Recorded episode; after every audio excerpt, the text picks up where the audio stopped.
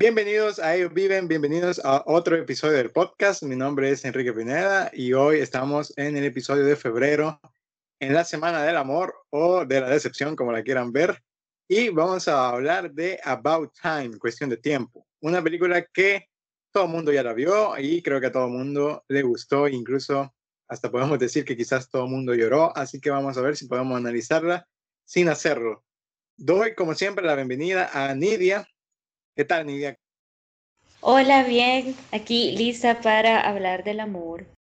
Bien, bien, bien. A ver si no lloramos, Nidia. Eh, doy también la entrada a Luis. ¿Qué tal, Luis? Hola, ¿cómo están? Bien, por aquí.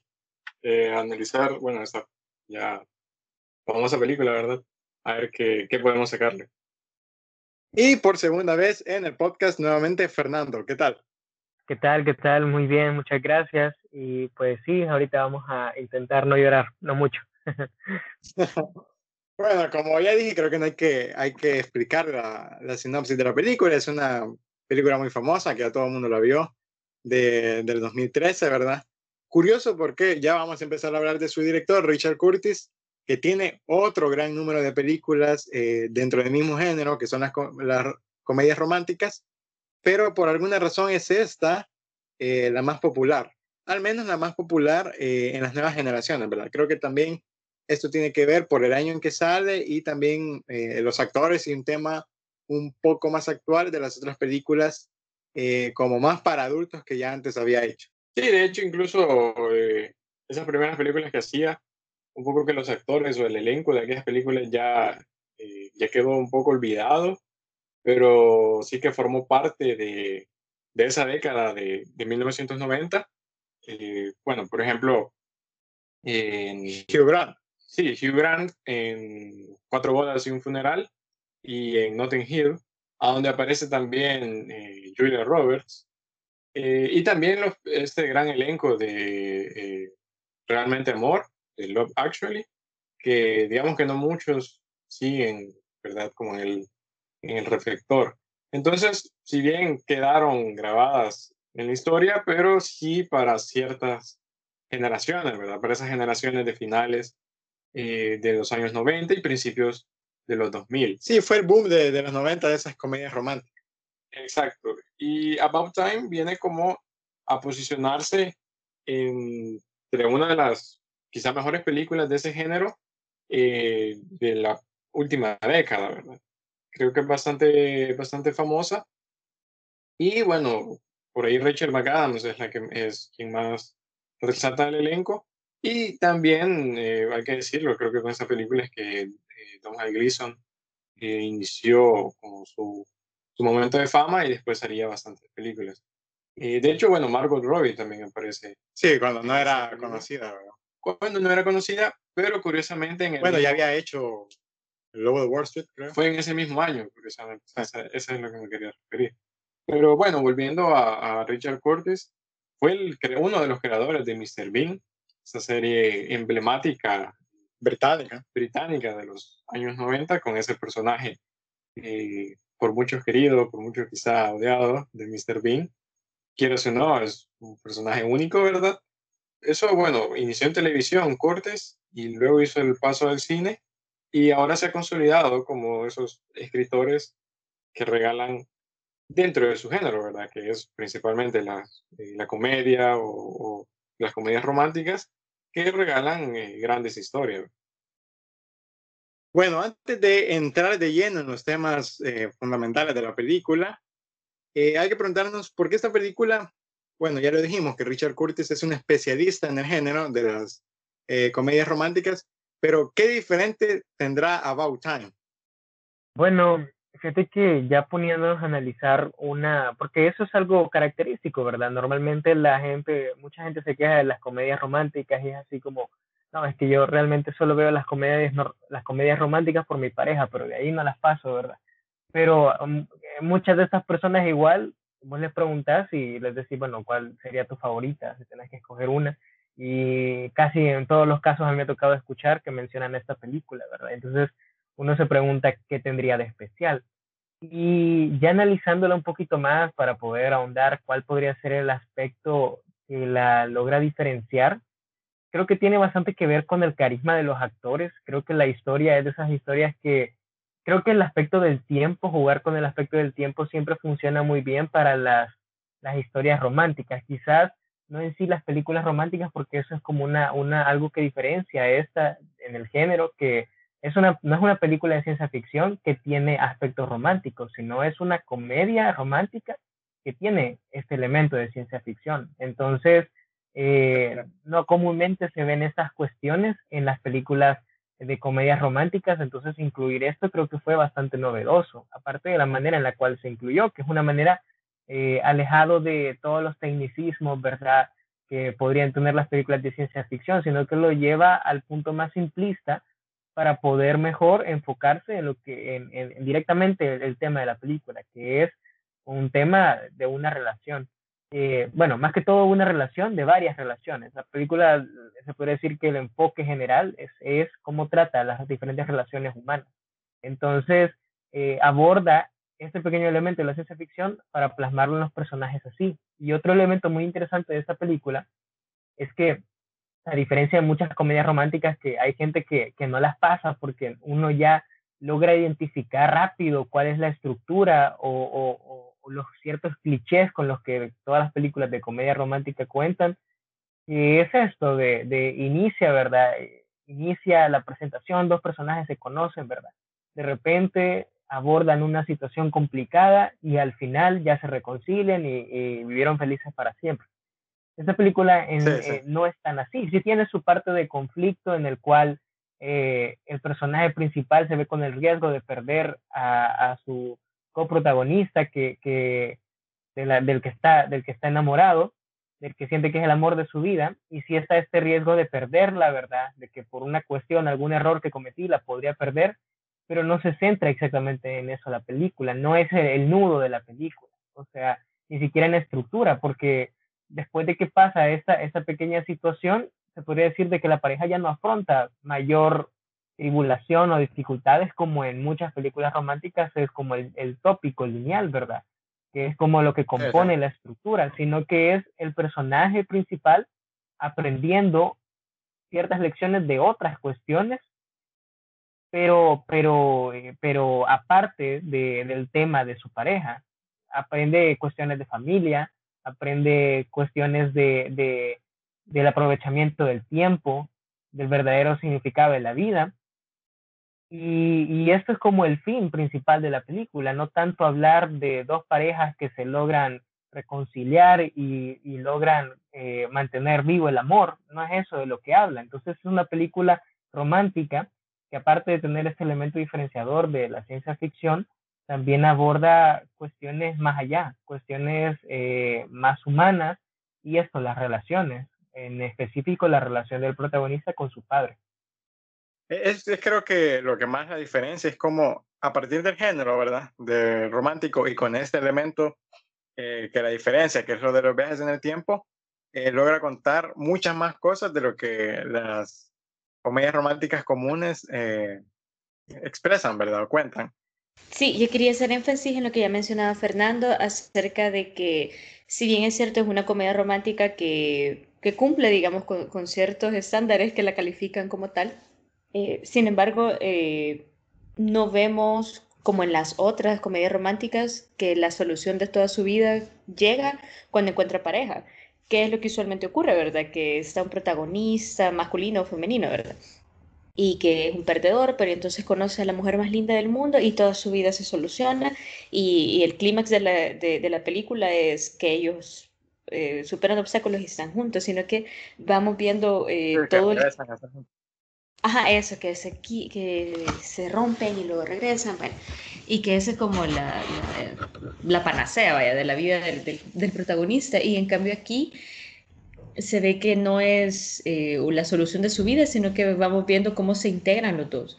Y, y, lo que mencionaban, ¿verdad? No, no solamente es acerca de la relación de ellos dos, sino de, de la relación con su padre, de la relación con, con el resto de sus amigos, de su familia y de cómo las dos vidas se van integrando. O sea, no, vemos una historia ajá, con su hermana, exactamente, o sea, y, ver cómo, qué cosas podemos ir modificando o sacrificando en este caso. Y lo que más me gusta es eh, ver el recorrido de, de, los individuos y ya luego como pareja. No, no es que termine en la boda, vaya, sino que la vida continúa y, y, podemos ver una historia bastante completa. O sea, no es como las otras comedias románticas donde eh, termina con un beso y ya, ¿verdad? Sino que nada, eh, hay tantas cosas implicadas y el amor no es solamente estar juntos, ¿verdad? Sino estar juntos con la familia del otro, estar juntos con los hijos, estar juntos con las demás situaciones. Y creo que eh, el director es un especialista en eso, porque vemos en otras películas que también de eso se trata, de darle contexto a, los personajes y por tanto crear mejor, mejor empatía, ¿verdad? El espectador, y por eso es que decíamos todo, ¿verdad? Que con esta película uno llora porque eh, toca emociones eh, fundamentalmente humanas. Y, y, sí, es una historia romántica, pero todos nos podemos identificar con eso. Sí, logras conectar bastante con los personajes. Algo muy interesante, y son estas películas que se han quedado en la historia como esos clásicos de comedias románticas, pero que justamente uno piensa en, e, en ellas y se le viene esa típica comedia romántica, ¿verdad? De que ya la hemos descrito aquí. Entonces, eh, creo que lo fundamental que quiso hacer en esta película también, un poco quizás como para captar la atención más eh, de los jóvenes, ¿verdad? Es este elemento eh, del viaje en el tiempo, ese elemento que llega desde, el inicio de la película, ¿verdad? Es como el incidente inicial que va a marcar después el transcurso de la trama y que genera que no sea una, una, una comedia romántica como las anteriores. Bueno, sí, este eh, recurso que no es la primera película, ¿verdad? Que, la, que lo ocupa, digamos, propia de, del género romántico que adquiere o presta, digamos, un elemento de ciencia ficción. Ya más adelante vamos a hablar de algunas que ya lo han hecho, pero me parece que esta es una de, las que, de las que mejor lo hace. Eh, creo que es esto de la historia no es convencional en eso de que bueno, los personajes se pelean y se tienen que reconciliar para el final de la película, creo que esto también se lo, eh, se lo permite el, el, mismo motor de la trama que son los viajes en el tiempo, porque para el final de la película la mayoría de problemas tiene que ver con esto, ¿verdad? Sobre esta, habilidad que tiene el personaje principal eh, de viajar en el tiempo y también un poco que eso le, agre le, agregan que los problemas sean más cotidianos, ¿verdad? Es como, de cierta manera, irónico porque teniendo él esta habilidad de viajar en el tiempo, al final es la cotidianidad eh, lo, que, lo que le termina afectando. Eh, bueno, como ya mencioné, este es un recurso o algo, un elemento propio de la ciencia ficción y resulta un poco raro encontrarla en estos géneros, ¿verdad?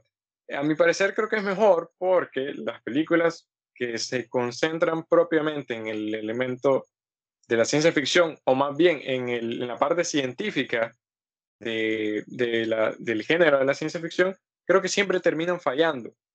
Y es mejor utilizarlo solo como, como una excusa para, para dar eh, suelta a otra historia. Y aquí lo vemos bien, ¿verdad? Es, bueno, se le dice al inicio al protagonista te dice papá, ¿verdad? Bueno, vos puedes viajar en el tiempo y ya está. De hecho, e, es, es curioso como él de, de, la nada es como, el papá le dice, bueno, pero tenés que ocuparlo para algo, ¿verdad? Y es como que, bueno, se pone a pensar y, y también el papá le dice, no, mira, pero para esto. En un momento le dice, bueno, lo voy a usar para ganar dinero. Y el papá le dice como que, no, mira, es mala idea. Y uno como que ya entra en la cabeza como que, bueno, todos pensaríamos en ocuparlo para eso, ¿verdad? Pero es como, bueno, ya desde allá ahí la película un poco que es consciente en eso, ya vamos a hablar también de eso, de la autoconciencia que demuestra el papá de Tim, que a mi parecer es de los mejores, quizá el mejor personaje de toda la película. Y eh, me quedo ahorita con eso de la simplicidad en el recurso de los viajes en el tiempo, porque eh, no da mucha explicación, es decir, él solo tiene que meterse en un armario, cerrar sus ojos, imaginar a dónde quiere ir y eh, ya está ahí. Como toda película eh, que utiliza esto, siempre pone sus restricciones, ¿verdad? Que no puede... Unas restricciones que es más bien para que los que los, los fanáticos o ahí que van a sacar sus teorías, todas locas, no empiecen a encontrar esas fallas, ¿verdad? En la, en la, en la historia. Y bueno, ahí el papá en un momento dice, mira, no puedes viajar para asesinar a Hitler, ¿verdad? Es como, también uno siempre piensa en eso, pero es totalmente ilógico y no se puede hacer. La película, la verdad es que trata de evitar bastante esto, estos problemas que generan las paradojas comúnmente en las películas de, de viajes en el tiempo, ¿verdad? Entonces lo soluciona más en el sentido de no hay, no hay mucha regla, No, eh, es un, no, no hay muchas restricciones en el viaje. Esto de cierta manera hace que la trama no tenga que estarse concentrando tanto en este asunto y se concentre más en, en, en, los personajes y en sus arcos, ¿verdad? Entonces, me parece bastante interesante porque, porque también parece algo, algo natural, o sea, no se ve, no se ve como, como rebuscado, porque también el género lo ayuda, o sea, al ser un género que es una comedia romántica y ser algo más ligero, ayuda bastante a que esto se pueda aceptar. Hasta cierto punto de la película, donde sí ya se pone, creo que la única regla que, que sí está como establecida en los viajes en el tiempo.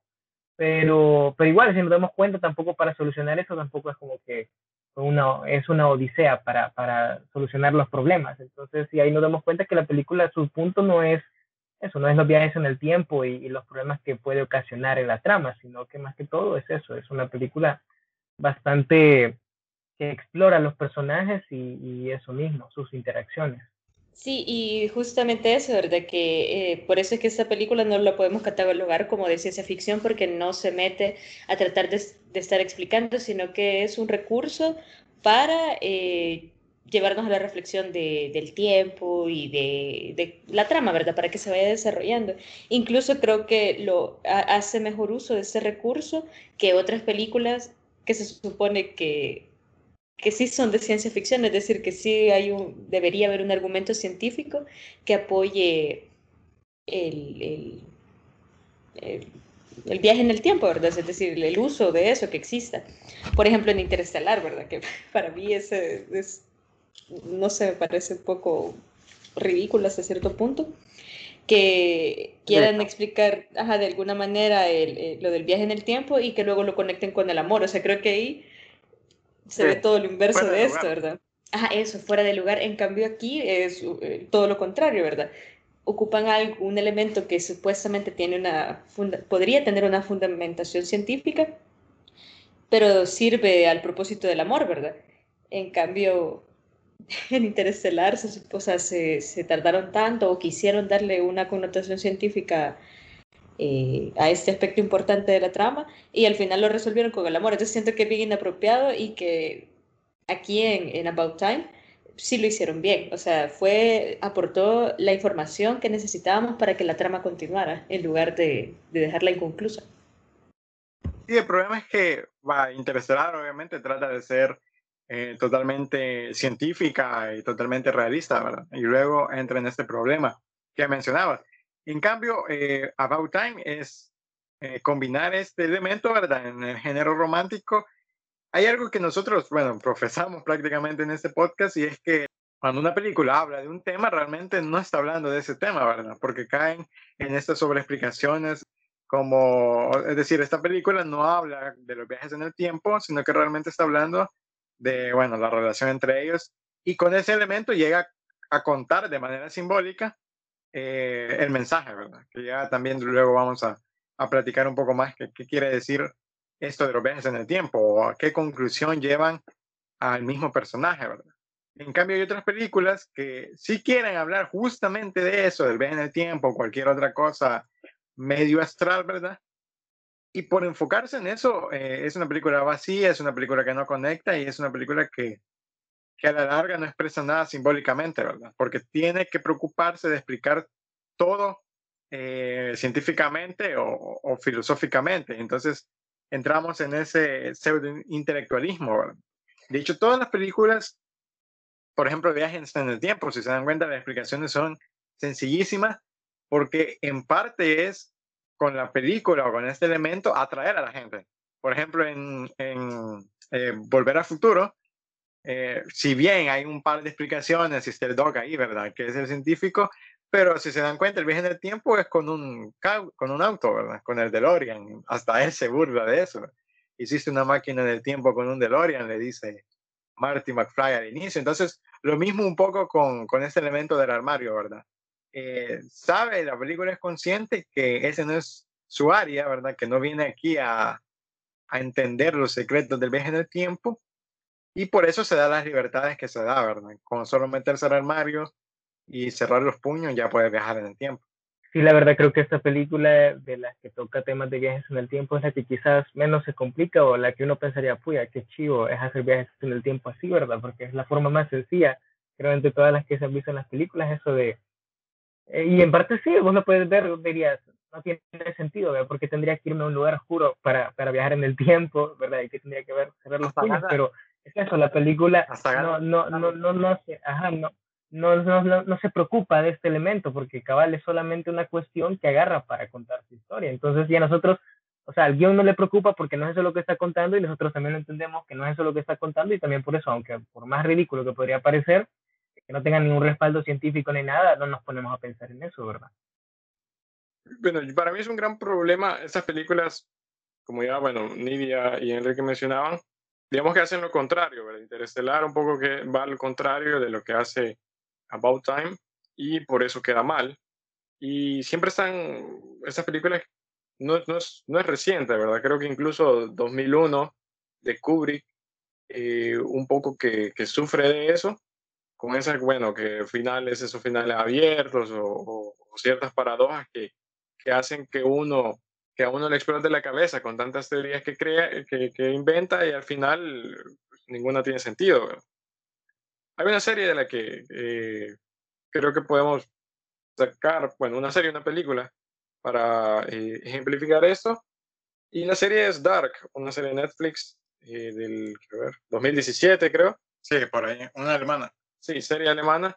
Creo que esta serie sufre eso también. Bueno, yo solo vi la primera temporada y no pude más porque creo que en la primera temporada queda evidencia esto, que la serie se complica tanto que al final por tanto realismo científico que quiere meterlo y poco de ficción, en verdad, que no sabe cómo solucionarlo y termina inventando cosas fuera de lugar que un poco que destruyen todo lo que la serie quería plantear. Sí, también. Lo mismo que le pasa a Nolan al final de Interestelar con esa biblioteca en el agujero, negro, que no tiene no, no, tiene sentido con todo el realismo científico que buscó durante la película. Sí, por ejemplo que en Dark también hay un episodio que prácticamente, bueno, en la primera temporada, eh, que prácticamente es una clase de física cuántica, ¿verdad? Entonces, solo por llevársela de, ah, yo puedo explicarte esto y, esto, ¿verdad? Y ahí anda la Mara preocupándose, viendo el video de Julio Profe, a ver qué onda, cómo le entiende a todo, cuando realmente la serie está vacía, ¿verdad? O sea, no, no comunican nada. Hay otra película que hace lo mismo, ya un poco vieja también, eh, y bastante famosa, que es Donnie Darko. De hecho, Donnie Darko tiene esto mismo, que hay un momento en que el, principal va a buscar a, su profesor y le, le, explica sobre física cuántica. Sí. Y el problema de esta, de esta serie como Darko, de estas películas como Interestelar, como Donnie Darko, es que su valor recae en entender lo que te quieren plantear, en entender todas esas teorías y en formular mil y un teorías locas, ¿verdad? Después de, de ella, por supuesto, ir a buscar a Google o a YouTube todas las explicaciones que hay y que siempre se venden como, como esas películas, ¿verdad? Intelectuales, ¿verdad? Te van a hacer pensar cuando esta de About Time y, bueno, la que quiero mencionar ahorita, eh, o solo son más inteligentes por ocupar solo el recurso, ¿verdad? La otra película que quería mencionar es El Día de la Marmota, eh, también ya algo vieja, eh, protagonizada por Bill Murray, y es un poco lo mismo que en About Time. Ahí lo que le pasa es que el, Bill Murray, el, protagonista, queda atrapado en un ciclo en el que eh, vive el mismo día, ¿verdad? termina el día y vuelve a revivir todo el día, que es el día de la marmota. Sí. Entonces, tiene un poco también esto About Time, que al inicio, bueno, lo utilizan para beneficio propio, ¿verdad? En el Día de la Marmota, eh, Phil, el protagonista, anda robando un banco, consiguiendo eh, mujeres, anda haciendo todo lo que quiere, ¿verdad? Y un momento es que, bueno, la vida se le viene encima y de tanto repetir el día se da cuenta que no tiene sentido. Hasta que para el final de la película le haya un sentido y digamos que es consciente de cómo, cómo vivir la vida. Aquí en About Time sucede lo mismo, ¿verdad? Al principio, bueno, por eso decimos que tampoco la película se concentra en que tiene él que conseguir novia en toda la película, ¿verdad? La consigue y después se vienen otros problemas. Sí. De hecho, ya para entrar comparando, bueno, ya que entraste con, con esto de, del Día de la Marmota, eh, es interesante, ya podemos empezar a analizar un poco más los elementos y con esto del personaje principal, que también al inicio ocupa este elemento, bueno, ya vamos a hablar si es un don o si es más una maldición esto de los viajes en el tiempo, pero lo empieza a ocupar que de una manera que si lo analizamos bien es una mala manera, ¿verdad? Porque empieza a ocuparlo para sacar provecho de eso. De hecho, ya lo decíamos, ¿verdad? Al papá le pregunta que si puede ganar dinero, etcétera. Y bueno, el papá le dice que no. Entonces la primera idea que tuvo fue eso. Pero la siguiente idea es conseguir una novia. Y si nos damos cuenta, ocupa, y bueno, de hecho hay un momento en el que, en el que se la vuelve a encontrar, ¿verdad? En el, en el Museo de Arte, en el que ella ya tiene, ya conoció a alguien y ya tiene novio. Entonces ella o él ocupa el viaje en el tiempo para que ella sea su novia. ¿verdad? Entonces, digamos que en parte es, o sea, es totalmente egoísta, ¿verdad? Si bien ya la conoció antes, pero después ya había otra línea de tiempo, yo qué sé, ¿verdad? En la que ella ya tenía a alguien. Entonces él ocupa eso de manera egoísta y también... Eh, sí, lo hace un poco también como inconscientemente, ¿verdad? Un poco bueno, digamos que es joven y todo, y él como que no valora si lo que está haciendo es bueno, ¿verdad? Sí, que también lo hace en un inicio con Margot Robbie, ¿verdad? Es decir, él quiere de una u otra manera que, que él le guste a ella, ¿verdad? No, esa, esa parte de Marco con Margot Robbie es increíble, porque bueno, o sea, esto de que, que le pregunta si, si quiere tener una relación el último día, y ella dice, no, mira, me lo hubiera dicho antes, y regresa, se lo dice antes y ella le dice, mira, mejor decímelo el último día, ¿verdad? Y eso también, después se repite eso, porque eh, en el sentido en que todo lo que él quiere, todo lo que él planea, ¿verdad? Nunca le resulta. Y es más, todas las cosas que le suceden al azar, porque de hecho, si recuerdan, eh, donde él conoce a, Rachel McAdams es en una, en una cita ciega. ¿verdad? Sí, un elemento muy interesante. Sí, es, es, completamente al azar. Luego también en el museo, bueno, él llega a esperarla esperando que en un momento se atraviese y la encuentre. Entonces, todo lo bueno que le va pasando es al azar y no es planeado ya, como digamos, predestinado por, por este don que él tiene. Sí, lo de, la, lo de las citas es interesante porque podemos interpretar que él tiene la capacidad, digamos, de ver las cosas dos veces, o de verlas varias veces, porque las ve de una manera y después puede regresar y puede eh, cambiarlo. En cambio, en esa cita ciega, ¿verdad? Es una, él no puede verla a ella. Porque parece que también las cosas buenas que él hace, eh, por los demás, le vienen en mal, ¿verdad? A su propia vida. Entonces después él tiene que decidir. También resulta que las decisiones que él tiene que tomar también buenas, al final las termina haciendo sin necesidad de viajar en el tiempo. Hay una parte en la que ayuda a este amigo que es eh, dramaturgo, ¿verdad? en la obra que uno se le olvidan las líneas y él viaja en el tiempo y resulta que, que al final fue a hablar con el que no era, ¿verdad? Entonces tiene que regresar otra vez en el tiempo, pero ahora lo que hace es intervenir él realmente de manera directa, que es poniéndole el cartel ahí con las líneas, ¿verdad? De hecho, también la película juega bastante con esto de, aunque el personaje quiere propiciar ciertas, ciertas situaciones, como que al final las cosas ya están predestinadas de alguna manera, porque pasa bastante con el personaje de, de Margot Robbie, que eh, eso mismo lo que mencionabas, que, que, por ejemplo en una llegó justamente el día final del verano a, a, proponer, a, a, declararle lo que sentía y ella le dice de que lo hubiera hecho antes y después lo hace antes porque le dice que lo hubiera hecho el último día.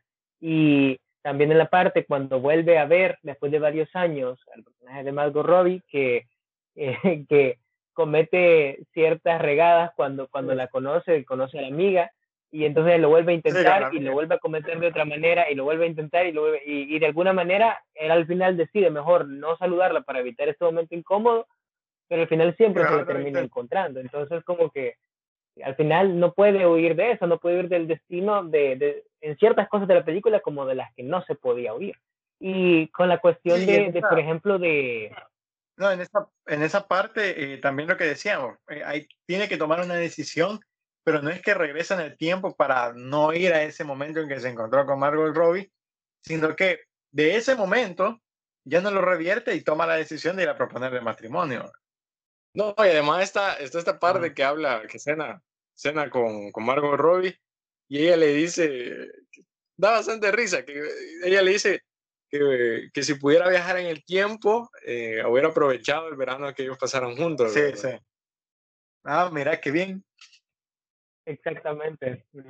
Pero apro aproveché este recurso para el personaje decidir proponerle matrimonio a, al personaje de Rachel McAdams. Entonces, eh, como que eso también hace, hace, empatiza bastante con el personaje porque te hace dar cuenta que realmente sí la amaba, ¿verdad? Posiblemente era el crush de, de saber cuánto tiempo la, la, la, la chera esta, pero al final se da cuenta de que, que está enamorado realmente.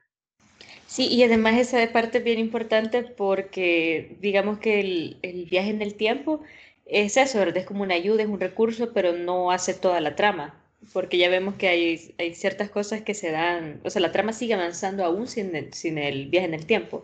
Y cuando logra volver, o sea, igual no soluciona nada. No podemos decir de que el viaje en el tiempo soluciona todo y, el tipo ya tenía resuelta su vida, ¿verdad? Sino que hay muchas complicaciones. Es como cuando te otorgan el superpoder que querías y, aún así no, no te salió las cosas como vos esperabas, ¿verdad? Entonces siento que eso también le da a la película un, un, aire de inocencia, vaya, o de ingenuidad que, que vemos en el personaje de, de el protagonista. Y, y, eso también hace que tengamos más empatía con él, porque no es que tenga la vida resuelta, sino que él tiene que luchar, o a pesar de todos los intentos que hace por, por hacerlo bien a la primera, pues no le sale, y viaja en el tiempo 5 o 10 veces y no le sale. Y, y eso, ¿verdad? O sea, es, es bien interesante, más, genera más empatía, creo yo. Sí, eso que mencionabas, Nidia, es bastante cierto porque si nos damos cuenta, el personaje del que se enamora, o sea, no lo conoce a través de un viaje en el tiempo, se podría decir que estaba en su línea temporal conocerla a ella. Al final se da esa complicación de que no la conoció, pero fue por eso que decidió viajar para, para ayudar a su amigo. Entonces se puede decir que siempre estuvo destinado a conocerla a ella en esta, en estas citas ciegas. Y al final la termina tratando de recuperar viajando en el tiempo, pero solucionando un problema que ya había originado él viajando en el tiempo antes. Bueno, a lo largo de la película, eh, creo que parte de esto que ya mencionábamos, bueno, preguntarse si es un don, ¿verdad? si es una bendición o una maldición, esta habilidad que tiene el protagonista de viajar en el tiempo. Y a, a lo largo de la película se pone a prueba, ¿verdad? como ya mencionamos, al inicio lo utiliza para sacar beneficio propio y luego intenta cambiar la vida de otras personas, por ejemplo, la hermana que se ve eh, involucrada en un accidente de tránsito y siempre esto lo lleva, bueno, a, adquirir otro nivel de conciencia y darse cuenta que a veces las cosas tienen que pasar. Y con esto mismo quiero hablar de, un, de uno de los, para mí, el mejor personaje de la película, eh, que es el, el papá, eh, interpretado por Bill Nighy. Y me, me, parece interesante, hace poco la, la, estaba viendo de nuevo la película y hay una escena eh, cuando eh, es la primera escena en la que Tim lleva a, a, Mary a la casa de los padres y ellos anuncian que se van a casar y que van a tener un hijo. En esa escena hay algo interesantísimo y es que cuando Tim se levanta a dar, a dar el anuncio, hay un plano que enfoca a la madre de Tim y la madre voltea a ver eh, al padre y luego te ponen el plano del padre de Tim. Y ellos tienen una mirada así como, como no sé, como, como que se ven y dicen, hey, ya sabemos qué, qué nos van a decir. Entonces yo ahí pensé, bueno, esa mirada bien puede ser porque hay que recordar que el papá de Tim también podía viajar en el tiempo. Y hay momentos marcados en la, en la película en los que nos recuerdan que él también, te, también tenía esa habilidad. Sí, como en la, en la boda, cuando tiene que decir varias veces el discurso. Sí, en la boda, esa parte es increíble porque eh, uno, uno se puede preguntar, y esto ya un poco, bueno, de esas teorías que decimos, uno se puede preguntar de si, si Tim eh, también viajó en el tiempo, pero no, es decir, viaja el papá y Tim no recuerda el discurso anterior, ¿verdad? Entonces, hay un, ahí hace algo interesante porque de pronto nos pone al papá como el personaje con quien nosotros viajamos en el tiempo y, deja de un lado a Tim. Entonces, me parece interesante el, el, personaje del papá porque, bueno, al inicio que le pregunta a Tim que para qué, para qué puede usar la habilidad y el papá le dice, bueno, yo lo ocupé para leerle. Y de hecho ahí se ve, ¿verdad? Que tiene un montón de libros amontonados, un montón de libreras. Sí. Y dice, sí, lo ocupé para leer todos los libros que pudiera. Y algo con eso que les decía, que se ve la película de otra manera si se presta atención en todos los momentos que aparece él y pensar si ese momento él lo está viendo por primera vez o si ya viajó en el tiempo. Porque hay un, bueno, el momento en que la hermana eh, de Tim y él viajan, viajan a la, fiesta de, con la que inicia la película y es para, bueno, para que la hermana... Nunca conozca al novio. Nunca conozca el que va a ser el novio y viene ella y lo golpea, ¿verdad? Y ellos como que salen corriendo. Y en ese momento también la cámara, bueno, se va con, con el papá de Tim y el papá de Tim medio sonríe, aclarando ¿no? que, bueno, él ya sabe eh, qué es lo que han hecho, ¿verdad? Ya sabe que han viajado en el tiempo y que llegaron para hacer justamente eso. Todo esto eh, creo que dota al, papá de Tim de, ya lo mencioné un poco, de cierta autoconciencia sobre cómo utilizar esta habilidad que ellos tenían de viajar en el tiempo. Y esto lleva a, creo, la mejor escena de la película y, creo que la escena más dolorosa, que es cuando se enteran que tiene cáncer, ¿verdad? Creo que cáncer se tiene. Y bueno, Tim vuelve a esta charla con el papá y eh, creo que todo mundo, todo, todo lo pensamos y es como, bueno, eh, no lo puede revertir, ¿verdad? ¿Qué tal si viaja en el tiempo y... Sí, pero le explica que fue desde antes que él naciera, entonces... Sí, no, pero lo, lo, genial es que incluso el papá le dice, no es que le diga, mira, no, yo, yo sé que esto no se puede cambiar, sino que le dice que lo intentó, ¿verdad?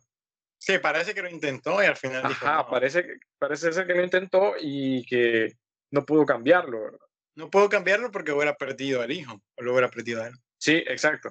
Entonces, eh, lo dotan, ¿verdad? Esta autoconciencia que él sabe eh, de primera mano lo que es viajar en el tiempo. Por eso eh, es, no, no es sacado a la manga el consejo que le da Tim, ¿verdad? Que bueno, que, que, bueno, que repita primero los días y que después después deje de hacerlo y un poco y poco a poco deje de, utilizar la habilidad, ¿verdad? De hecho, el papá, como les digo, es interesante ver cada escena en la que aparece y pensar si él ya viajó en el tiempo, porque creo que hay escenas en las que sí se demuestra que él ya lo está viviendo por segunda vez el, el momento, ¿verdad? De hecho, con Tim hacen esta broma, ¿verdad? De la conversación. Sí, le dice como que, bueno, ya tuvimos esta conversación y el papá dice como que, sí, le dice. Bueno, eh, desde el inicio, justamente el papá le dice que solo son los hombres en la familia los que pueden viajar. Aquí también vemos la diferencia eh, o esta autoconciencia del papá cuando le menciona que tu tío hizo esto, eh, fue rico y al final no fue feliz y, empieza a decir todo lo que los demás hombres de la familia han hecho. Y que no le funcionó tampoco, sacar como riqueza de, ese, de eso de viajar en el tiempo. Entonces nos preguntamos nosotros también, esto de viajar en el tiempo es un don, es una habilidad eh, o realmente es una maldición. Y hay algo interesante aquí con eh, la condición que solo son los hombres de la familia los que pueden viajar, ¿verdad? Los que pueden hacer este viaje. Eh, bueno, hay una parte en la que Tim sí se lleva a la hermana, ¿verdad? Pero es porque se juntan de las manos y, ahí se la lleva, ¿verdad?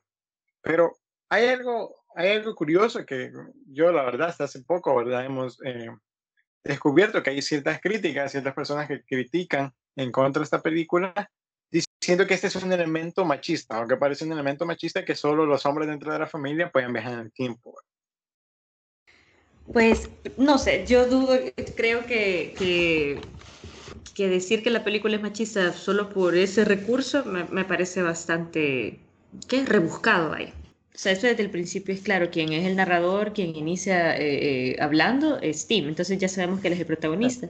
Entonces, así como el viaje del tiempo es solo un recurso que va a mover la trama. Entonces, eh, obviamente, quien tiene que verse afectado por, por digamos, lo, lo, principal que ocurre en la película tiene que ser Tim. Ya, ahora ellos dicen que quizás para no complicarse, eh, ¿qué pasaría si demasiadas personas viajan en el tiempo, verdad? Y revierten los hechos del uno y del otro. Entonces, va, la solución, hombres son los únicos que viajan. Y así también... Eh, limitar eso, es también hacerlo más como específico. Exacto, y además que lo, que ya hablamos antes, ¿verdad? Que el propósito de la película es ver el recorrido de Tim y también ver la relación padre e hijo. O sea, no es como que los demás miembros de la familia no, no tengan nada que ver o no sean importantes, pero la, eh, una de las relaciones principales de la familia es padre-hijo, e entonces esto es otro elemento que los une también a ellos y que sirve a los propósitos de la, de la película. Entonces, de hecho, yo eh, pienso que muchas de las eh, comedias románticas, otra verdad, podríamos catalogarlas de machistas por cómo se eh, cosifican a veces las relaciones y también porque sirven para perpetuar estereotipos de género. En cambio, esta película hace todo lo contrario, ¿verdad? Porque, como ya lo hablamos antes, pienso que, que, para un hombre, vaya, quizás en la cultura británica no es así, pero la lectura que hago desde aquí, vaya, eh, desde Latinoamérica, desde donde estamos, eh, que un hombre pueda admitir este, que uno de sus grandes propósitos en la vida es encontrar el amor. Eso usualmente eh, se lo dejan a las mujeres, vaya, como que ese fuera el propósito de todas las mujeres, encontrar el amor de su vida, que también está perpetuado por las novelas, las comedias románticas, ¿verdad? De Orgullo y Prejuicio, por poner un ejemplo de los más clásicos, que las mujeres eso es lo que buscamos. Además que cuando le dice la limitante, la limitante de que solo los hombres de la familia, no es que le diga, mira, solo los hombres porque somos hombres y las mujeres no porque son mujeres, pero es decir, es, no es que le dice una explicación de eso, sino que solo se le dice como, mira, por alguna razón, no sé cuál, ¿verdad? Solo los hombres podemos viajar en el tiempo. Incluso un poco, un poco que él rompe con eso mismo. A llevar a la hermana. Sí, porque la mamá no sabía. Sí, la, mamá, no sabía y él lleva a la hermana.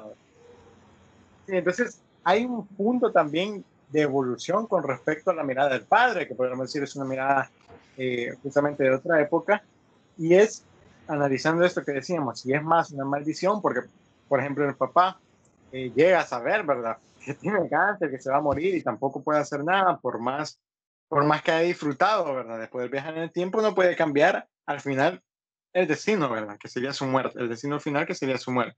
Entonces, Tim también llega a entender, eh, debido a que le dice el padre, ¿verdad? Que al final el, don este ya no lo va a ocupar, ¿verdad? El don o maldición ya no lo va a ocupar, es decir, ya él al final entiende que no es necesario, ¿verdad? Y un poco que rompe también con eso, eh, si lo quieren ver, ¿verdad? Con que era algo machista o con que era, digamos, o hacer una analogía con que es algo del pasado que solo le pertenecía a los hombres, Tim lo que hace ya prácticamente dejarlo morir. Es que, es que realmente si lo analizamos a nivel de guion, o sea, digamos, no sé quién fue el que escribió el encargado del guion, no sé si fue el mismo que el director, pero esta película trata de complicarse las cosas lo menos, ajá, Richard trata de complicarse las cosas lo menos posible y a nivel de guion tiene sentido designar únicamente los hombres de la familia. ¿Por qué? Porque en caso de que cualquiera de la familia pudiera hacerlo, la hermana también tuviera estabilidad y esta cuestión, de cierto modo, complicaría la trama y el arco de la hermana, porque ella misma podría hacer estas cuestiones. Entonces, si nos ponemos a analizar a, nivel de, de, cómo se concibió el guion, tenía lógica que, que, el director dijera, ok, vamos a solucionarlo simplemente diciendo que los hombres de la familia son los que tienen estabilidad. No por una cuestión machista, sino por un recurso del guion que iba a hacer agilizar más la trama, ¿verdad? Iba a quitarle estas complicaciones que tuviera si por lógica cualquiera pudiera tener estas habilidades. Aparte de que, de que es como algo, eh, una cuestión de que cierto sector de la familia lo tiene, ¿verdad? No, no tiene que ser visto como de eh, solamente lo tienen porque hay algo detrás de eso y que solamente queremos perpetuar, ¿verdad? Entonces, y, y también hay otra cuestión de, esto, de estos señalamientos de que la película es machista, eh, eh, en la cuestión esa de que, de que el personaje, si, si es por sus fines egoístas, que ocupa este recurso para conseguir eh, a la mujer, ¿verdad? Y, que podría ser de, ah, ok, estoy viendo mi objetivo, como conseguir novia como, el objetivo, ¿verdad? Y alguna gente puede señalar esto también de machista. Y yo creo que eso es un recurso bastante utilizado en ese tipo de películas, ¿verdad? Vemos películas de comedias románticas donde es la mujer la protagonista y vemos que el objetivo, lo que realmente le mueve es conquistar al chico de sus sueños, ¿verdad? Y todo lo que hace hace en pro conseguir este objetivo. Entonces, es, como bastante este recurso de las películas así, de, de un personaje desea algo, desea tener una relación con X persona y obviamente toda su motivación y todo lo que hace a través de la película es con este objetivo. Entonces, es lo mismo que recae en esa película. Y en esos casos, cuando, cuando es una protagonista mujer que, que tiene estos ideales o estas metas, estas motivaciones, no se señala que no se señala de la misma manera. Entonces, yo creo que va más por ahí. Bueno, creo que el gran objetivo eh, de este elemento del viaje en el tiempo, como ya lo dijimos, que el papá llega a tener esa autoconciencia de ya no, ya no ocupar esto, ¿verdad? Ya no hacer los viajes en el tiempo. Tim llega eso mismo con esto, consejo del papá de repetir cada día, Y esto creo que es algo muy curioso, es muy curioso ver la película eh, este año o, el año pasado, ¿verdad? En este tiempo de la pandemia, porque tanto se ha dicho, ¿verdad? Que parece que la pandemia se hizo que cada día fuera el mismo, ¿verdad? Que fuera esa monotonía. Y lo mismo sucede, si la queremos comparar nuevamente con el Día de la Marmota, que es un poco más específico el Día de la Marmota, que sí, el tipo va repitiendo día tras día, el mismo día. Entonces hay algo interesante, algo interesante que podemos hacer con esa comparación y es que en el Día de la Marmota, este personaje llega a entender que si va a repetir el mismo día siempre, tiene que hacer algo con ese día. Y entonces empieza a ayudar a las personas, empieza a salvar vidas, todas las que puede, ¿verdad? Eh, y prácticamente llega a hacer eso cada vez, ¿verdad? Cada día le toca hacer lo mismo, pero ahora son buenas acciones. Entonces Tim llega a esa a, un tipo como de, de, la misma conclusión, al darse cuenta, cuando vive dos veces, ¿verdad? Si se recuerdan una vez que repite, eh, que va al supermercado, creo, y en la primera no ve a, a, quien lo atiende, ¿verdad? Y en la segunda ya la, la, logra ver. De hecho, esa escena es muy buena porque incluso nosotros no la vemos, ¿verdad? Sí, aquí en la cinematográficamente la primera es desde atrás, ¿verdad? Eh, solo vemos la cara de Tim y en la otra ya la estamos viendo a ella, en un plano solo a ella. Y de hecho nos quedamos al final solo con ella, viendo que se alegró de que él le haya prestado atención. Entonces, eh, Tim haciendo esto, de volver a repetir el mismo día, se da cuenta, ¿verdad? Al final que hay cosas que nunca les, presta atención, ¿verdad? Personas, situaciones, hay gente que también necesita eh, ayuda, que necesita esa atención. Y que no basta con repetir el mismo día para darse cuenta. Sí, exacto. Entonces, eh, aprende a darse cuenta repitiendo el mismo día, pero al final ya la conclusión, bueno, eh, lo tengo que vivir, ¿verdad? Ya no tengo que, estar viajando en el tiempo. Entonces creo que es, ya lo dije, interesante uh, verla en este tiempo de pandemia, por eso de, de, que parece que el día se nos vuelve, que todos los días se nos vuelven el mismo. Y hay algo interesante que en el día de la marmota el límite es que el día se acaba y reinicia. Y aquí el límite eh, mensaje dado por el papá es la muerte, ¿verdad? Es decir, por más que nosotros viajemos en, eh, de estar en, eh, en, el tiempo, ¿verdad? Por más que viajemos en el tiempo, eh, hay un límite. Esto es algo interesante que la película hace y creo que es muy importante, sobre todo porque en la pandemia, la virtualidad, etcétera, hacen esto que decimos de la monotonía. Y al final, esta película, con eso del papá, no puede hacer nada. Es decir, siempre admite, llega a admitir, y eso es muy importante en tiempos ahora, ¿verdad? Eh, posmodernos ahora, que hay un límite, que hay un tope, y en este caso es la, es la muerte. Hay otra escena que demuestra eso de la, auto, de la autoconciencia del papá, y es cuando Tim, ya eh, en el tiempo de Tim, ya falleció el papá, pero viene Tim y regresa a... Sí, con el papá. Regresa con el papá a verlo por última vez. Y bueno, están jugando tenis de mesa, ¿verdad? Y, y el papá lo nota triste, ¿verdad? Y en un momento es como él dice, bueno, como, ¿qué te pasa, verdad? Y ahí lo ve bien y, él se queda como, bueno, ya, ya sé qué pasó, ¿verdad? Sí. Y entonces el, el, papá, hoy, porque obviamente pues sabía que podía viajar en el tiempo el hijo, ¿verdad? tiene un tanto nivel de conciencia que, bueno, lo ve al hijo y sabe que, había, que viene de un tiempo En el que él ya no en está. el que él ya no está. Sí, entonces eso lo convierte en un héroe, así como en el Día de Marmota, el personaje de Bill Murray, en llegar a aceptar su destino, pero sobre todo en llegar a hacer cosas buenas con eso, ¿verdad? Al aceptarlo, hacer cosas buenas por los demás. Bueno, eso fue todo por About Time, otro episodio en Ellos Viven. Esperemos que les haya gustado. Recuerden que pueden seguirnos en nuestras redes sociales, en Facebook e Instagram como Ellos Viven Podcast, en nuestro canal de YouTube y que también pueden leer nuestras críticas escritas en Letterboxd. Esto fue un episodio más de Ellos Viven.